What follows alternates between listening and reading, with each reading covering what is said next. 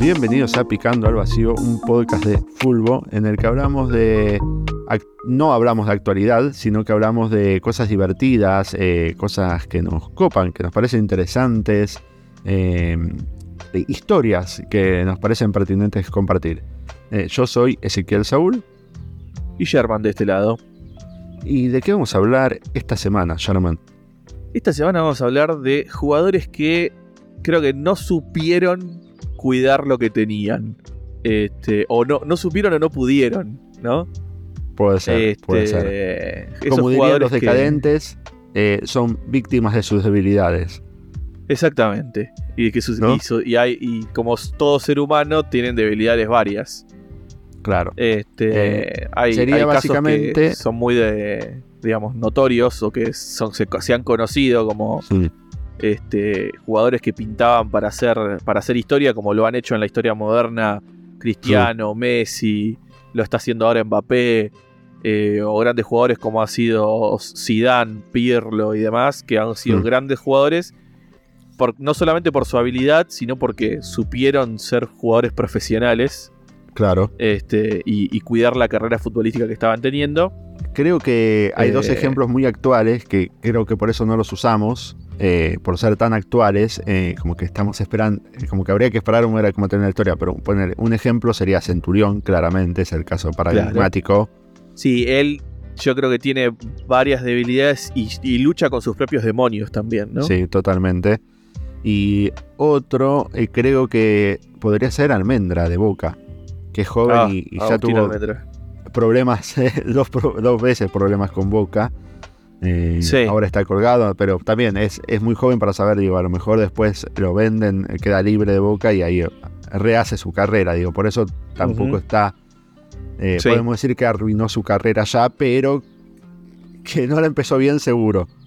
No, eso seguro. Este, bueno, yo creo que, eh, eh, en definitiva, a ver, el título de este, de este podcast, como lo habrán leído antes de, empezar a escucharlo, es Jugadores que arruinaron su carrera, ¿no? Claro. Em, de eso estábamos hablando.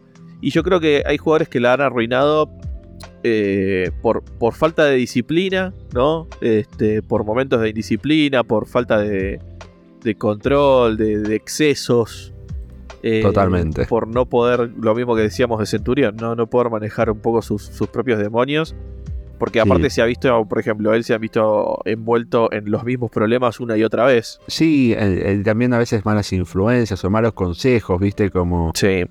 Yendo. O, el caso tanto de Centurión como Almendra, ¿viste? Que vos decís, bueno, a lo mejor es el momento cuando andás a de agachar la cabeza y pedir disculpas y salen a, a pelearse y decir, no, el club no me cuidó, ¿viste? Y decirle, bueno, no. Sí, bueno, también es que cada vez hay menos Timoteos Gribol, ¿no? Esos, esos, técnicos que cuidaban a los jugadores y los aconsejaban como padres a sus hijos. Totalmente, totalmente. Eh, bueno, eh, arranco yo. Arranque usted, señor. Bueno, ya que hablamos de, de, Medio como que es un poco un resumen de, mucho de lo que dijiste vos. Yo voy a hablar de Cristian El Ogro Fabiani. Uf. Eh, Cristian eh, El Ogro Fabiani era un jugador eh, muy habilidoso, un delantero muy, muy habilidoso. Eh, de esos, no sé si yo lo llamaría de potrero, pero que le gustaba pisarla mucho, tirar mucho caño. Sí, ese te iba a decir, por eso. Yo, por eso dije, no sé si lo llamaría de potrero, es más de papi fútbol porque es él, te lo hacía literal en una baldosa todo, ¿viste? Estaba, la aguantaba y la empezaba a pisar, a pisar, lo venía a marcar uno y tú, caño, y se daba vuelta. Sí, ese, ese gol que no fue a central. Eh, oh, bueno, exactamente. Es probablemente el, mejor no gol eh, hecho que, traba con uno, eh, le traba una mitad de cancha, se gambetea un defensor, se gambetea al arquero y cuando está solo con el arco libre le da un puntinazo y le tira por arriba del travesaño, ¿no? Sí, sí, sí. El, mejor no gol de la historia del fútbol, casi te diría. Sí, sí, sí, totalmente. Eh, e, ese que va a los resúmenes de fin de año del programa de la Becky, aseguro. Todo, totalmente. Eh, bueno, Cristian Fabiani nació en 1983. Eh, ahora, obviamente, ya es un exfutbolista. salió, si bien hizo las inferiores en Cruz Social Deportivo Liniers, su debut en primera fue a Lanús. En Lanús. Ah, sí. Su debut fue en el 2002. pero en esos primeros años no jugó muchos partidos, o sea, para que eso diga, jugaba en el 2002 cuatro partidos, en el 2000, en la temporada 2002-2003 uno, después en el 2003 seis. Eh, en el 2004 Rosena Palestino, donde ahí sí juega 25 partidos y hace 16 goles, o sea, le fue bien Palestino de Chile. Y ahí es cuando vuelve a Lanús y empieza a ser eh, titular. Viste, es como que ahí logra el despegue y, tiene sus mejores números. En el torneo 2005 hace 16 goles. Eh, y hace, perdón, hace 6 goles en 16 partidos. Y en el torneo siguiente, 2005-2006, hace 8 goles en 20 partidos. Lo cual da un 0.40 de promedio, más o menos. en los dos. Casi, casi medio gol por partido. Sí, en el otro 0.38, en este 0.40. Y en el 2006-2007, en 22 partidos, hace un solo gol. Y encima, el problema de ahí que tiene es que eh, lo expulsan mucho, pero mucho.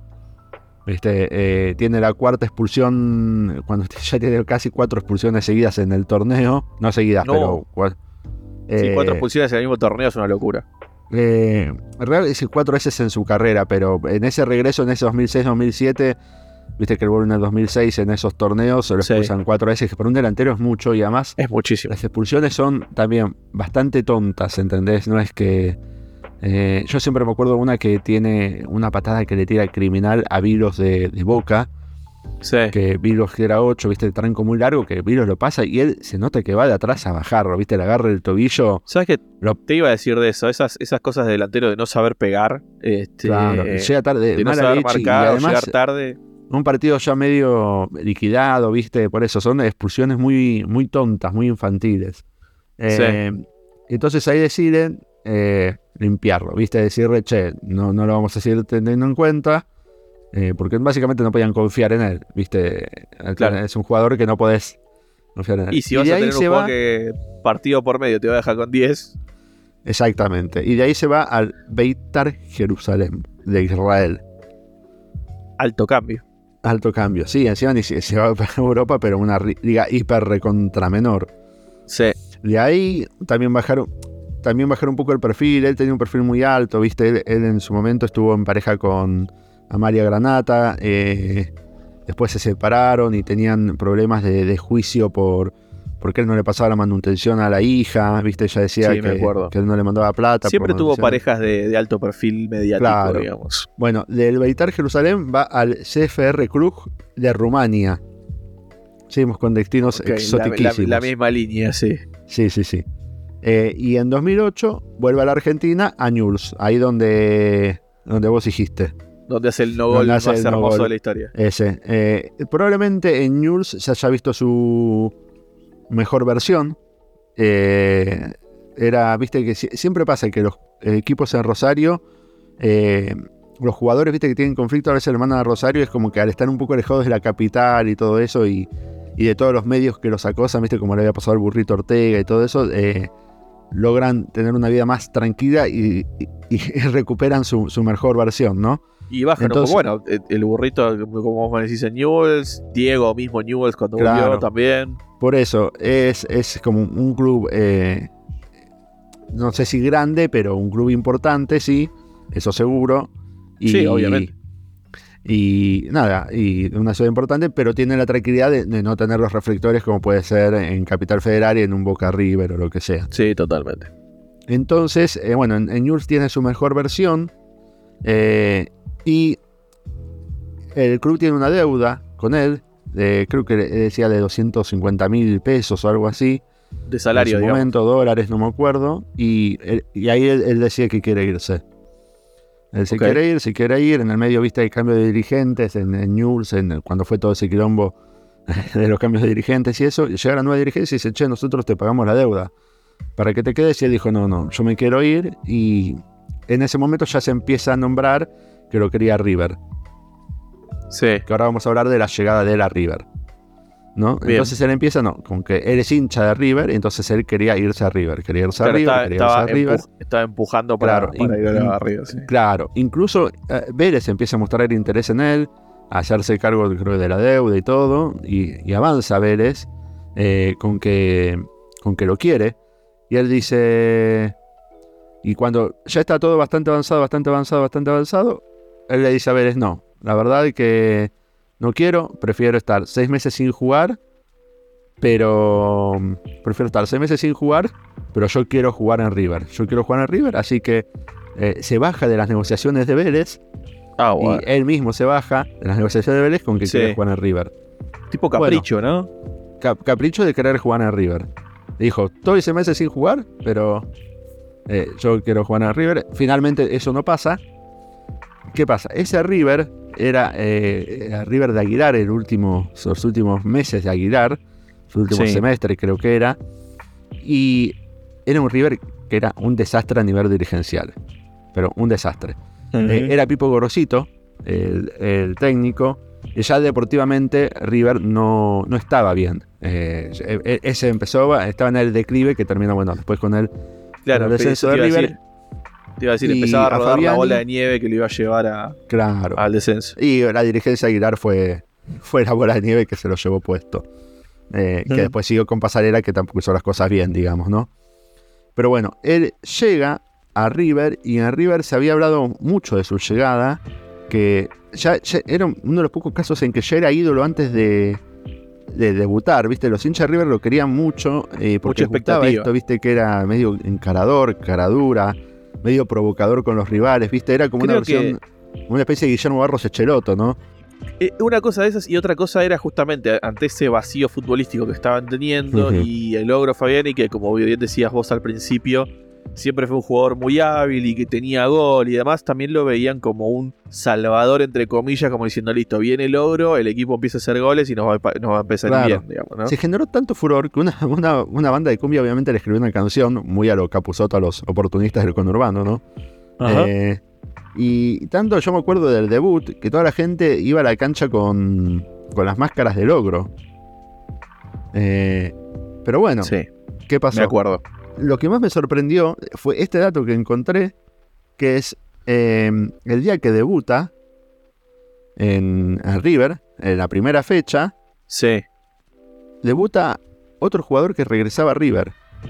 Marcelo Gallardo hacía su regreso a River como jugador. Tranquilo. Sin embargo, todos recordamos mucho más lo que pasó con Fabiani, el debut de Fabiani, que de, que de Gallardo. Claro, estaba opacado completamente por la fiebre del oro. Claro. Eh, imagínate qué locura lo que, lo que había generado eh, él. Bueno, y acá. Sí, y, igual el regreso futbolístico de, Gallardo como jugador a River tuvo el mismo impacto que tuvo el de Saviola y el de Aymar. Pobre, sí, sí, sí. Probablemente un poquito mejor llegó Gallardo. Lo que pasa es que también deportivamente el equipo no acompañaba. Eh, no sabía cómo, en qué posición ponerlo, viste, era. venía mal. sí pero bueno, no, no, tenía con quién jugar. Eh, eh, yo creo que el regreso de Saviola y Aymar era que no llegaron en, la, en, en, un buen nivel, digamos, ¿no? No, y bueno, Pero y Aymar siempre lo quejaron las lesiones, así Sí.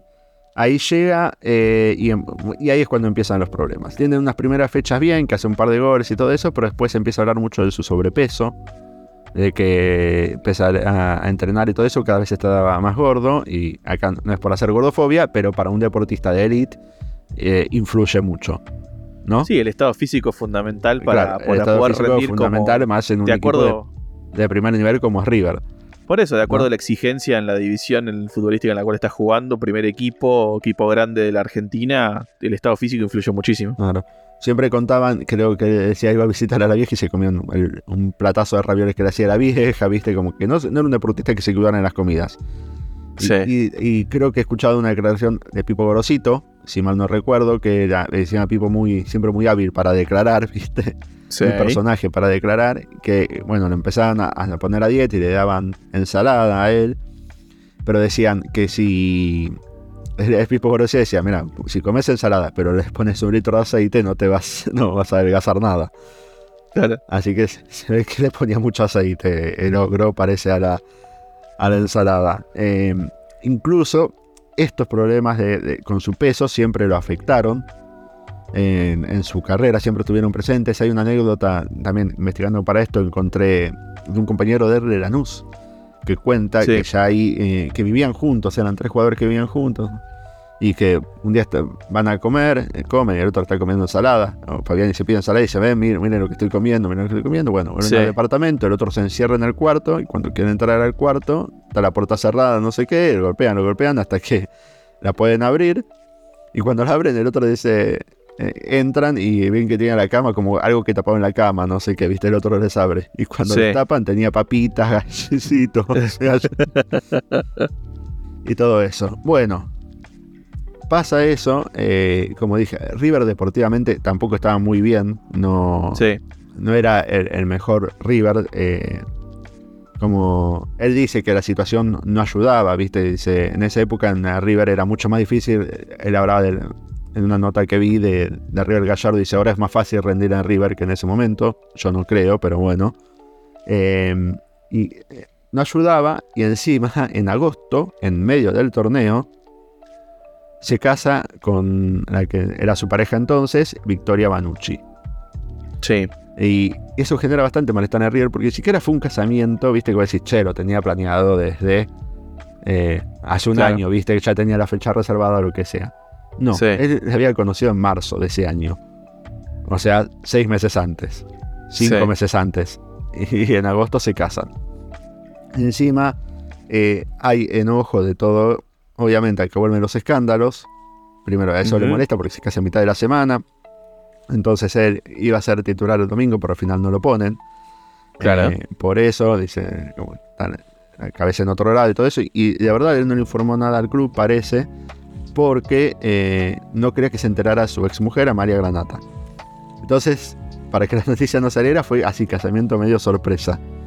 Eh, y esto algo tiene que ver, porque yo me acuerdo que cuando él estaba en News, la mujer, eh, que probablemente tenía que ver con la deuda también que tenía News y todo eso, que la mujer decía que News le daba un recibo de sueldo trucho por menor plata para, para que le tuviera que dar menos plata por la manutención de la hija.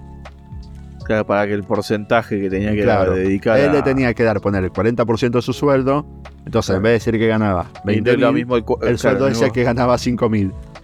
Claro. Que yo me acuerdo de eso. Ella decía, ¿cómo un jugador va a ganar 5 mil pesos? Tipo algo así era, ¿viste? Como... Aparte, ni siquiera son inteligentes a la hora de hacerlo. no, no, no, era, era obsceno. Eh, pero bueno, el, nivel de él empieza a bajar y, este idolatría se empieza a difuminar. Y encima, viste que eso es peor, ¿viste? Cuando un, uno que tenías como ídolo se empieza a caer, la gente lo empieza a odiar más. una expectativa muy grande basado en casi nada. En casi nada. Pero bueno, y el otro encima no ayudó. Porque se la creyó, disfrutó de la, la y sin, hacer nada. Y obviamente para fin de año, Astrada le dice que no lo iba a tener en cuenta. Y ahí pasó al Voice. Acá te abro un paréntesis. Sí. Ahora, ahora, ya retirado, él dice que ese año River jugó gratis, que no le pagaron. Eh, que puede ser por la, como decíamos, la crisis institucional del club. Él dice que solo le pagaban lo que serían los viáticos en ese momento, creo que eran 8 mil pesos o algo así, los gastos de, como para vivir. Sobre eso, pero que ese año no le pagaron y que como era hincha de River nunca les quiso reclamar, eh, ni hacer rejuicio al club, ni nada. Incluso eso le generó un problema con la FIP, porque en su contrato figuraba que le iba a ganar tanto, y entonces a fin de año la FIP le reclamaba ganancias por lo que él debería haber ganado. lo equivalente a lo que figuraba en el contrato. Sí, igual a mí me parece eso medio raro porque generalmente la FIP te reclama ganancias por el recibo de sueldo y te lo retiene por el recibo de sueldo. Pero bueno, eh, que no tenga algo que ver con que, digo, ya que tenías un dirigente corrupto como Aguilar, que haya habido otro arreglo con su sueldo y sus recibos de sueldo para no pasar la manutención de vuelta. Todos estos son supuestos nuestros. Pero bueno. Después de todo esto, Ball Boys. O sea, River fue su punto máximo en la carrera, imagínate. ¿Cuántos años decís que tenía, viste? Eh, tuvo una vida ajetreada, viste. Pasó por varios clubes, jugó en Europa, River y ahora el ¿Cuántos años decís que tenía Fabiani ahí? Se retiró joven, así que debería tener 27, 28. Bueno, 26 años. Era un 26. pibe. Sí, Era un pibe en la plenitud de, de su carrera, ¿no? El pico de la, de la edad del futbolista, básicamente. Ahí pasó al Boys, donde está un año, y él después dijo que en All Boys fue cuando alcanzó su, su peso más alto, que era, fue, llegó a pesar 122 kilos. Eh, es un montón, también hay que tener en cuenta la mm. altura ¿no? de él, pero para un deportista, un futbolista de alto rendimiento, aún en un club no tan... Él siempre fue alto y grandote, por eso le decían el tanque o el ogro. Claro, pero igual 122 kilos es un montón. Igual él dice que para él el peso nunca fue un problema, porque por cómo jugaba él, eh, que era un 9 de, de jugar mucho de espaldas, de aguantarla y de y de sostenerla. Pero bueno, también el problema es que para ser un 9 así tan, que no hacía tan, tantos goles, ¿entendés? Exacto. Pero bueno. Bueno, porque eh, si es por eso, eh, me estoy yendo a un ejemplo casi extremo, pero digo, Palermo jugaba más o menos a también a pivotar, mm. a, aguantar, a, cagarse a piña con los, con los centrales y se cansó de hacer goles. Otro caso, eh, eh Prato, en River, jugaba muy de eso, de aguantar, de, fajarse y, también hizo goles, y goles importantes, goles en la final de Madrid, y, todo.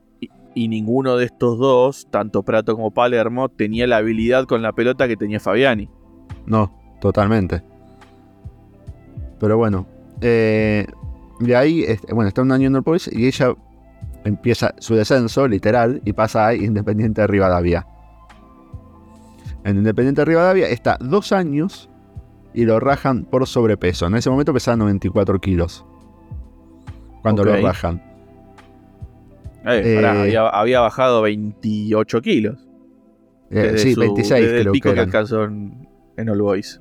Sí, está, ahí está un tiempito inactivo y ya pasa el Sport Boy Wonders de Bolivia. Y ahí con 26 kilos menos. Como que parece que viste, eh, estaba mejorcito, viste, eh, quería hacer su regreso, pero se ve que también no le fue, porque un año después pasa Estudiantes de San Luis, la primera vez. Ya mirá los nombres que estamos tirando, ¿no? De River, All Boys, All, Boys que primera. Y... Y, eso, y eso Boys creo que era en el momento que estaba, creo que Ortega también, en, ese como que, y estaba Mauro Matos, era, tenía un buen equipo Ortega, All Boys. Ortega no jugó también en Independiente de de Mendoza. Sí, pero creo que no coincidieron con Fabiani. Eh, bueno, ahí pasa a Estudiantes de San Luis en la primera B. Después pasó a, Posto Viejo de la B de Ecuador. Ok. Eh, de la B de Ecuador, imagínate, ¿no? Sí. Y vuelve a Deportivo Merlo. Y en Deportivo Merlo, sorprendentemente, estuvo cuatro años hasta el 2020. En el medio jugó, metió de destino exótico en Universitario de Panamá. Ok. Digo, y, ahí ya se retiró, obviamente, ¿no? Sí. Eh, en su carrera eh, jugó 249 partidos e hizo 68 goles, lo cual en un promedio de 0.31. Que no es un. Para un 9, 9 para mí no es un buen promedio. No, para nada. De hecho, podría haber estado perfectamente en nuestro episodio debut de delantero sin gol. Delantero sin gol, totalmente. Porque más o menos el mismo número tenía Funes Mori, que fue un delantero muchísimo más criticado. Sí. Eh, entre sus palmares, él tiene dos. Sus trofeos ganados, que son la Liga y la Copa de Rumania, con el, con el CFR Club de Rumania. Sí. Después en su retiro, sí. Eh, se convirtió en técnico. Ok. Eh, fue técnico de Fénix, donde ganó 6 partidos, empató 13 y perdió 14. Un desastre como técnico. Sí, sí. Después fue técnico de Riestra, donde ganó 11, empató 11 y perdió 8. Parejito. Pero también hay que tener en cuenta que Riestra es un equipo como Barranca Central, que corre con ayuda. Tiene, tiene dirigentes metidos. ¿Tenés ¿Eh? pruebas? No, pero, pero no tengo pruebas, pero tampoco tengo dudas, ¿viste? no, eh, fíjate, hace, hace unos meses pasó, fíjate, el partido de, Atalanta Riestra que se. La Riestra han pegado criminalmente y el referee no cobraba nada. Es, genial ver ese resumen que se ha salido en Twitter, creo. Eh, se va de Riestra y tipo a la otra semana casi ya había fichado con de, como DT de, Deportivo Merlo, de Merlo que es donde está hace un mes más o menos, y tuvo un gran arranque. Ganó un partido, empató, no empató ninguno y perdió cuatro. Upa. Eh, también eh, es panelista, fue panelista de F90 y ESPN, tiene el tupé de opinar de fútbol. Sí, recuerdo. De, viste, cuando decís como, dale, tipo, Fabiani, tipo, opinar de fútbol y como técnico, mira cómo te está yendo, ¿no? Sí, sí, recuerdo, recuerdo. Y algo, encontré un par de declaraciones de él que le preguntaban y todo eso, que para mí es la típica excusa, viste, trata de justificarse porque él decía, eh, yo disfruté mucho más que muchos jugadores, él dice así, eso es verdad. Sí. Pero también dice que, dice, yo no me privé de nada, dice, hay jugadores que nunca lo ves comerse una milanesa, se ven cuidándose y de repente, y después si están, cuando están solos contra el arco, la tiran afuera. ¿En qué les sirvió? ¿Viste? Como yo la tiraba afuera, pero al menos me había comido la milanesa. Claro. Pero vos lo ves, y yendo al caso extremo, la selección que son todos jugadores que se recuidan en las dietas. Totalmente. Y mirarlos a todos cómo les va. ¿No? Mirá las carreras que hicieron ellos y mirá la carrera que se logró Fabiani, ¿no? Sí. Y es más, cuando salieron campeones del mundo, sabemos que esa noche la cena fue milanesa con papa frita. Así que ellos, además, se comieron, la milanesa.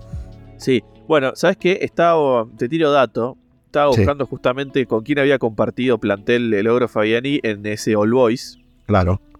¿No? Eh, equipazo tenía mm. Boys en ese momento. Ya lo habíamos nombrado en otro programa, pero no me acuerdo. Sí, pero esperá los nombres porque esto yo no, tenía tantos. A ver. El arquero era Nico Cambiaso. Sí. Buen arquero. Sí. Ahora, eh, en la defensa estaba Eduardo Domínguez. Mirá. Sí, este, ex jugador de Independiente, ex técnico de Huracán, de Racing, de Colón, este, el yerno de, de Bianchi. Sí, totalmente. Sí, este, para más datos accesorios. Pero atendé a la lista de delanteros. Sí. Bueno, eh, Cristian El Ogro Fabiani. Sí. Bien mencionaste vos, Ariel El Burrito Ortega. Sí. Ahora, se suman un personaje que ha sido protagonista de este podcast, el Facha Bartel. Ese era, ahí fue cuando lo nombramos. Exactamente. Pero después me faltan dos nombres más. Sí. Emanuel el Puma Gigliotti. Uf, mira. Y Mauro Matos. Claro, Mauro, Matos lo dije recién. Eh, Entonces, fíjate los nombres que tenemos, o sea, Ortega, Mauro Matos, Gigliotti, Fabiani y el Facha Bartel. Sí, sí. Estaban en ese All Boys. Bueno, Facha Bartel no suma mucho. Pero digo, todos jugadores que jugaron en primera y en equipos. Sí, igual eso de medianos a grandes, primera, ¿eh? ¿No? claro. Acaba de digo, Ortega, ídolo absoluto de River y de la selección argentina también. A ver, Bartel fue, fue goleador de un torneo, sí, como decíamos. Gigliotti jugó en Boca y fue también figura de, de Independiente campeón de la Sudamericana. Sí. sí. Este, Mauro Matos es un histórico delantero de esos delanteros que, te sirven y que te hacen goles todo el tiempo. Ah. Que, pudo haber este, participado en cualquier equipo campeón. Sí, totalmente. Podría haber estado ahí. Eh, bueno. Entonces, nada, equipazo tenía. Un equipazo. Sí, bueno, yendo, volviendo al ejemplo de esto de cuidarse o no cuidarse. Yo me acuerdo hace un tiempito, vi una entrevista de un, un jugador que también hizo una vida disoluta que había hecho un ex Racing, no me acuerdo qué jugador era, eh, eh, que, había hecho las inferiores con Lautaro Martínez. Y este jugador contaba que ya Lautaro, ya de las inferiores, se cuidaba con las comidas muchísimo, tenía una dieta especial, obviamente además de que se quedaba entrenando más y todo eso, dice, pero bueno, entonces vos ves, sí, mira dónde, sí que sirve eso Fabiani, tipo, mira dónde está Lautaro Martínez ahora, Claro, está a punto de jugar, es campeón del mundo y está a punto de jugar la final de la Champions. Claro, cuando grabamos esto todavía no jugó la final de la Champions. Exacto. Eh, pero sí, y, es uno de los mejores delanteros ahora del mundo. Sí. Así que digo, sí hace diferencia. Incluso Messi mejoró su nivel y, y prolongó su carrera gracias a que empezó a hacer una dieta. Gracias a una excelente alimentación, por supuesto. Sí, sí, sí. Que Preguntale a Cristiano si no se cuida con la comida. Sí, totalmente. Bueno, Marcelo cuenta, Marcelo, el brasileño, que una vez Ronaldo lo, invitó a la casa a comer y que comió un tipo pollo hervido con ensalada. Algo así se quería matar el brasilero. y que el otro, tipo, todo el tiempo quería tipo entrenar, jugar a la pelota así, como que no paraba un minuto. Claro. Pero bueno, eh, bueno, esa fue la historia de Logro Fabiani, que era un jugador con muchísimas condiciones que yo creo que podría haber hecho eh, una carrera aún más grande. Tuvo un poco de mala suerte, como decimos, de, haber llegado a justo ese, ese River. Pero tenía unas condiciones para hacer una carrera mucho más rica de la que hizo. Totalmente, totalmente. Igual yo creo que poner en un River, como dijo, en este River es más fácil adaptarse como era el River Gallardo. Yo creo que él no, hubiese rendido porque Gallardo era muy exigente con los jugadores y él no, se hubiese bancado las, las cosas de él. Gallardo es como una frase que dijo Bianchi, que también dijo Gallardo, que lo, más importante para tener un equipo campeón y que gane todo es tener jugadores inteligentes. Ajá. Eh, y, no cuidarse y no ser profesional. Eh, eh, es, no ser inteligente. No ser inteligente del todo, sí. Exactamente. De, hecho, vos ves, y hay, si uno busca videos de anécdotas de Fabiani, hay 20.000 que cuentan que estuvo con la hija de un presidente de no sé qué club, que no sé qué, viste, muy, muy mujeriego. Eh, había rumores que decían que, el famoso video de, de, Wanda Nara, o el video sexual de Wanda Nara, el, miembro pertenecía a Fabiani, decían. En algunos lados. Yo creo que llegó a hacer la carrera que hizo justamente por la habilidad que tenía con la pelota, pese a las malas decisiones que fue tomando. Totalmente. Pero si no hubiese tenido esa habilidad con las decisiones que tomó, no hubiese llegado a ningún lado. De, hecho, me costó un poco investigar para este porque vos ponías Fabiani en, el buscador y te salen todos escándalos. Exacto. te salen todos escándalos con granata, eh, principalmente con granata, pero. Sí. Eh, más, puse escándalo Fabiani, a ver si me sale una lista de todos los escándalos, sería imposible, porque no, no era eh, Granata y se pelearon. Fabiani y Granata por la hija, tipo, hay 20.000 con, con eso, pero bueno. Eh, así que sí, es un jugador que estuvo más en las noticias eh, por su vida fuera de la cancha que dentro. Más que en los resúmenes de deportes, en los programas de Chimento. Exactamente. Bueno, yo eh, les propongo un viaje, pero no tan lejos. Ya estábamos en Argentina, nos vamos al país vecino Brasil. Sí. Sí, vamos a hablar de un jugador que, como les voy a contar un poquito más adelante, sus propios compañeros decían que podría haber sido el mejor jugador del mundo, pero no quiso. Básicamente. Bueno, el brasilero es muy de vida disoluta, ¿eh? Sí. A ver, hay excelentísimos profesionales brasileros y están los otros, o sea, hay grandes números de los dos lados. Sí, y hay jugadores que eran tan cracks que incluso con, con toda la joda sigan siendo cracks como Romario. Totalmente, que se iba a las concentraciones y se volvía al carnaval de, Río. Eh, está la famosa frase con este, Cruyff que le dice que crees el carnaval y Cruyff le dijo, si haces dos goles, te podés ir. Y en el primer tiempo ya he hecho dos goles y le dijo, sacame.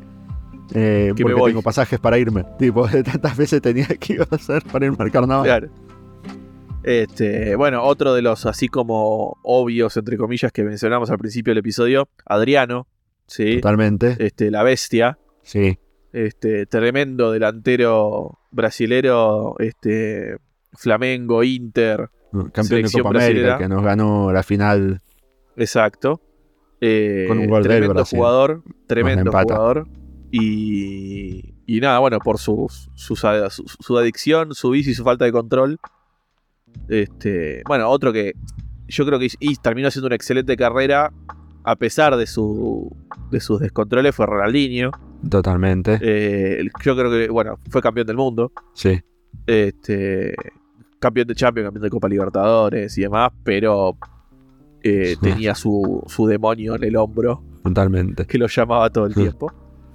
Pero bueno, yo voy a hablar de otro caso, este que, que, según sus propios compañeros y demás, dijeron eso mismo, ¿no? Que podría haber sido el mejor jugador del mundo, pero no quiso. Estoy hablando de Anderson Oliveira, más conocido como Anderson, simplemente Anderson.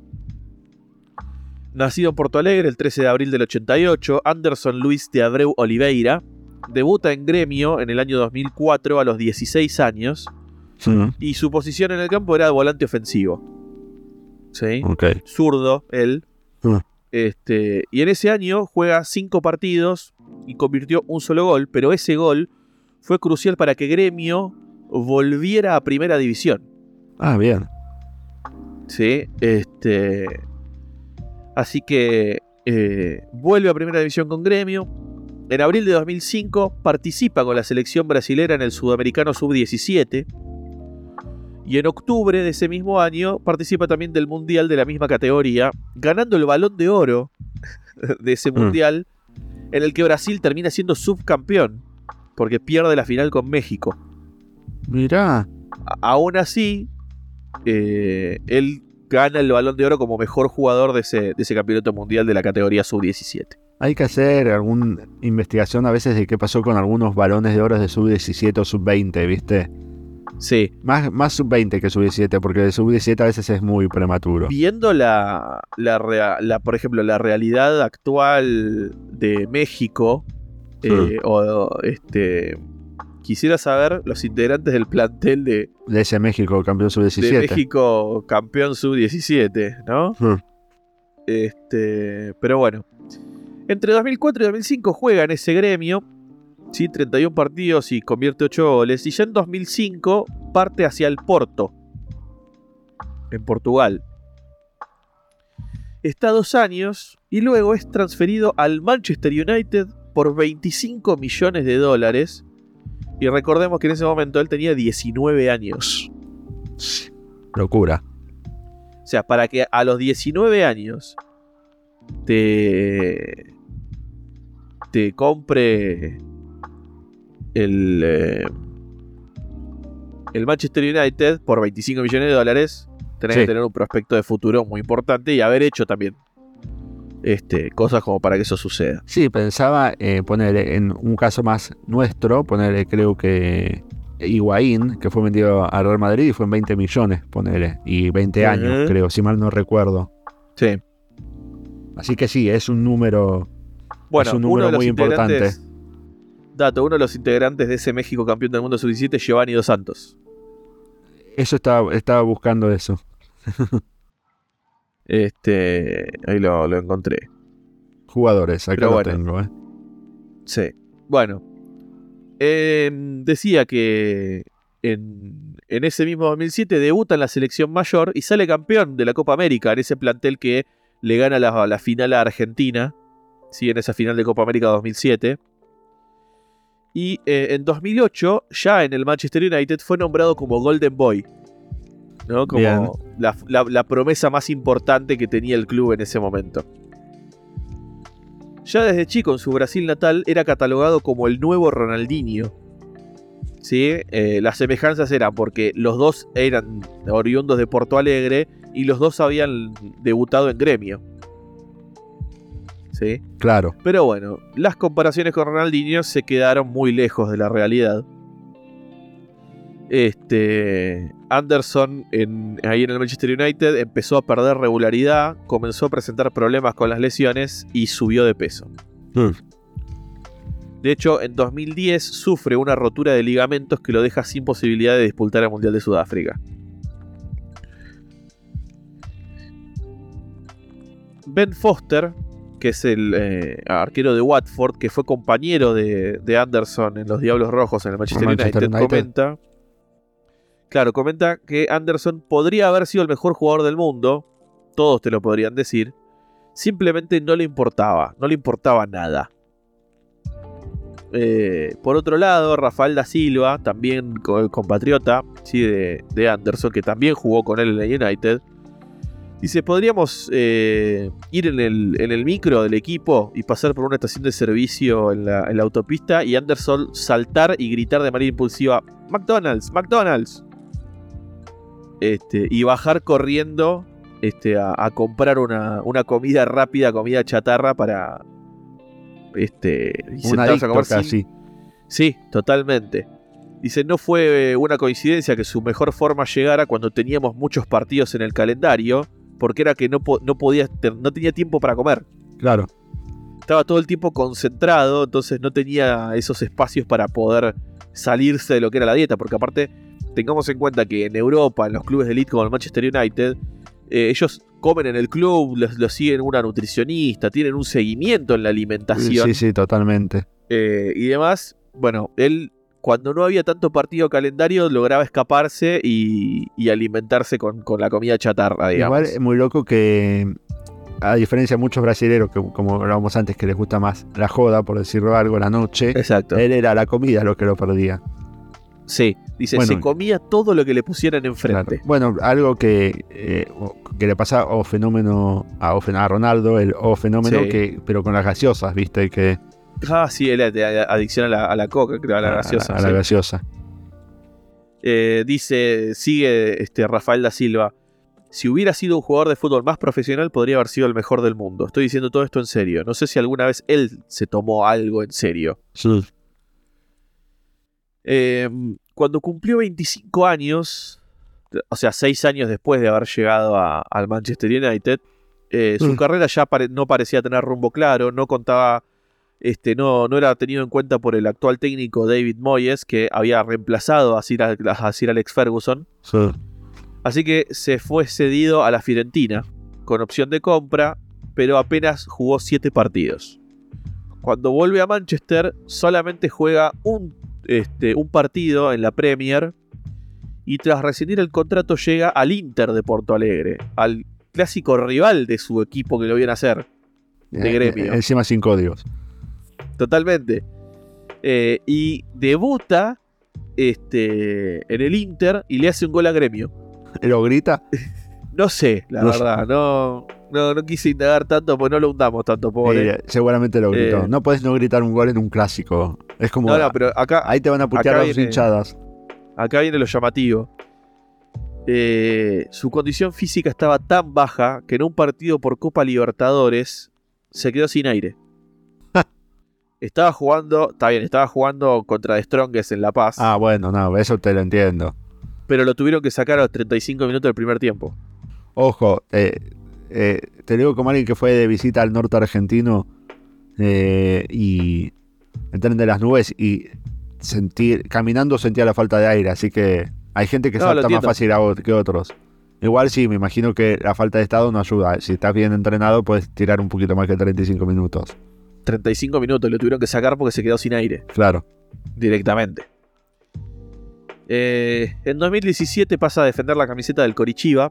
Sí, el Coritiba. Luego de un tiempo en el, en el banco, se fue a destino exótico, se fue a jugar a la segunda división de Turquía, al Adana Demirspor, donde se retiró cuando cumplió 32 años. Jovencísimo. Tremendamente joven. Y algo común viste en las dos eh, historias es ya los destinos exóticos de. Y las ligas menores que no tienen tantas exigencias. Sí, sí, sí. Este, y demás que van a parar ahí. Eh, pero qué cosa que justo los dos jugadores que estamos contando la historia tengan problemas con, la alimentación, ¿no? Con la comida. Además, con la dieta, eh, sí, A ver, han habido jugadores que han tenido adicciones al alcohol, eh, mm. adicciones a, drogas, a la joda, como decíamos antes, ¿no? Sí, bueno, lo de Fernández también era, no solo era la comida el problema, creo. Fíjate que tuvo, como te dije, los problemas de conducta, las, expulsiones en la nube, ¿viste? Y, sí, y en River también... De disciplina. Eh, sí, y en River también era lo que te dije, viste, lo de el casamiento ese sorpresa en medio del torneo. para decirlo, digamos, correcto, llevaba una vida desordenada. Totalmente, un desprolijo. Sí, un desprolijo. Un desprolijo. Pero bueno, nada, este Anderson, que yo me acuerdo de haberlo visto también en selecciones juveniles, eh, la verdad te pintaba para crack ese pibe. Eh, pero, siempre, algo que también pasa es, siempre hay un brasilero que pinta para crack, ¿viste? Es como, es la historia de la vida, siempre hay uno, yo me acuerdo, ¿te acuerdas? el, que hacía, el que hacía la foquiña. Y medio, pasó con, medio pasó con Robinho, ¿no? Robinho pintaba para mucho más de lo que fue. Sí, bueno, igual a Robinho, por ejemplo. Lo mató, bueno, no, lo mató, se mandó la cagada más grande del mundo que, que él está preso por no, pero bueno, una mujer. además, Sí, obvio. Pero digo, también en, su carrera, antes de, de, eso. Sí. sí, lo había comprado el Madrid, para mucho más. Se fue al Milan. Sí, sí, sí. Eh, pintaba para mucho más en, su carrera. Mm. Eh, y, no terminó descollando como lo esperábamos. sí, sí, sí. Bueno, eh, me acuerdo de Anelka también, ¿viste? Nicolás Anelka, sí, señor Yo creo, Bueno, creo que eso también a veces son más promesas incumplidas a veces, ¿viste? Lo que hablamos. Creo que también pasa de, a veces la presión, ¿viste? De que no todos la en ese momento no lo supieron manejar o lo que sea. Creo que ahora los jugadores están un poquito más preparados, ¿no?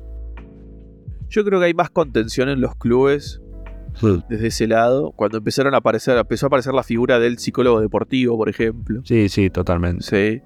Y tienen, este creo que tienen como una burbuja que los protege un poco más, por lo menos, ¿no?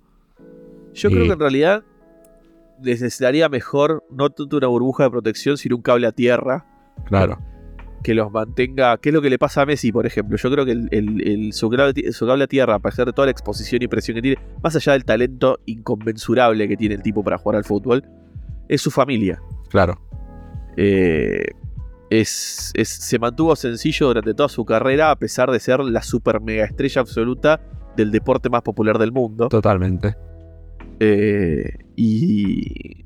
Eso es eh, increíble, lo de Messi, en ese sentido. Es, es, que es increíble, yo creo que su parte deportiva y su vida personal, o sea, es una cosa que no, para mí se entiende. Es, es, igual de increíble eso de, de, lo familiar y lo, sencillo que sigue siendo PSA. Es increíble.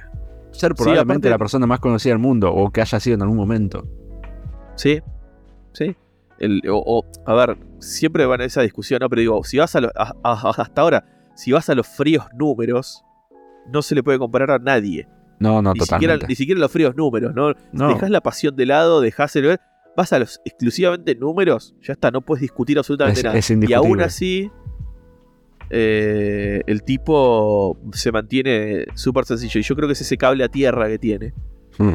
Han habido otras super mega estrellas, ¿no? del fútbol eh, también tiene que ver con los contextos que existen, ¿no? No era lo mismo ser una estrella de fútbol en los 90 con la, no, de globalización y se, se ha visto a principio de año con, con Mbappé, cuando fue la renovación del PSG, que se lo veía mucho más estrella y pidiendo cosas que, que, Messi, ¿viste? Sí, tiene que ver eh, también con la personalidad de cada uno. Sí, sí, sí, eh, totalmente. Como que Mbappé quería ser la estrella y a redes Messi generalmente cuando se enojaba en las renovaciones era porque quería que trajeran buenos jugadores. Sí, armamos un equipo competitivo. Claro. En ese sentido, eh, como, no, no quiero ser estrella, quiero ganar, tipo, tráeme buenos jugadores. Sí, eso, este, y, además como que, no sé, nunca lo viste haciendo pedidos estrambóticos. Por ahí los hizo, pero nunca los, nunca los enteramos. Totalmente. Este, al revés de, su competidor más cercano contemporáneo que cristiano. Sí. Que es este, la ostentación. Sí, y, yo quiero ser la estrella, aquí estoy yo. claro, o sea, apúntenme todas las luces a mí, cuando mm. Messi siempre es el equipo, mis compañeros, yo esto no lo podía haber hecho sin todos ellos. Yo creo que, viste que al principio a, lo que decíamos a Mbappé no le cayó muy bien, que había pedido que, se fuera al banda de los argentinos, que dice que por eso se fueron, eh, el PSG se hizo de, de Paredes y de Di María. Creo que se dio cuenta que Messi, eh, en este error que tiene ahora más de asistidor que de, definidor y delantero, como que Messi empezó a jugar para, para él, en el sentido de que le, daba muchas asistencias para que Mbappé hiciera goles. Es que veamos de la cantidad de goles que tiene Mbappé en esta temporada, cuántas fueron por asistencia de Messi. Asistencia de Messi, exactamente. Entonces se dio cuenta que ahí había, tenía un compañero que, que le iba a hacer hasta lucirse más a Mbappé. Totalmente. Pero bueno. Y no va a encontrar otro futbolista que le deje la pelota más redonda que Messi. Además. Bueno, creo que tengo una noticia para darte que es la primera vez que el chat GPT no me mandó fruta. No te puedo creer. Creo que sí. Se me pregunté de la dimensión desconocida. Sí, lo, que escribí fue jugadores de fútbol que arruinaron su carrera. Yo siempre digo lo que escribo para que eh, sí, sí, sí. ver cómo fueron los resultados. El primero es Adriano Leite Ribeiro, como dijiste, Adriano, ¿no? Sí. La bestia. Eh, ¿Qué? La bestia. La bestia, sí. El segundo, otro que yo consideré también, Mario Balotelli. Eh, oh, o, Super otro Mario. totalmente, Super Mario, que cada vez hacía un gol y tenía una remera abajo que decía, porque siempre yo? Eh, ¿Te acordás ese partido de la gira en Estados Unidos del Manchester City con Mancini de técnico? que hizo una sobrada haciendo como una medio bicicleta. Sí, un 360 este, y, una figura de 360 y taco y la tira afuera y Mancini inmediatamente lo saca. Sí. Eh, pero bueno, sí, también ahora tuvo problemas disciplinarios en varios clubes y, no rindió lo que se esperaba. Él decía que una personalidad muy parecida a Slatan, ¿viste? Balotelli. Sí, pero Slatan rendía. Slatan rendía y Balotelli era es que él decía yo soy mejor que Messi, ¿viste? Al igual que Slatan, ¿viste? Claro. Pero sí. Bueno, pero es, es él el que le da la asistencia a Agüero para el gol icónico del Kun en el Manchester City para que se sean campeones después de 40 pasó por grandes clubes, pero nunca llegó a rendir lo que, lo que rendía. Adrián Mutu. Eh, uh, este, es el, este es el único que podría ser un poquito discutido, pero porque tuvo problemas con, con las drogas, en especial cuando estaba en Chelsea eh, que no hubo un entrenamiento y Mourinho desconfía de por qué no fue y Mourinho pide que le hagan un antidoping y le dio positivo de cocaína y después eso hace que lo sancione la, la, Premier, lo sancione y en Chelsea la rescinde el contrato y encima le hace juicio por incumplimiento del contrato que le piden una fortuna guita como 17 millones de euros le terminaron sacando a Mutu encima, tipo el Chelsea fue con todo. Pero después de ahí pasó a la Juventus, después estuvo en la Fiorentina, en la Fiorentina también le dio doping positivo. Eh, no aprende. Pero siguió jugando en la, en sí, ahí a partir de, la Fiorentina ya empezó a ir a, clubes también de la Serie, pero más, Serie A, pero más chiquitos. Sí.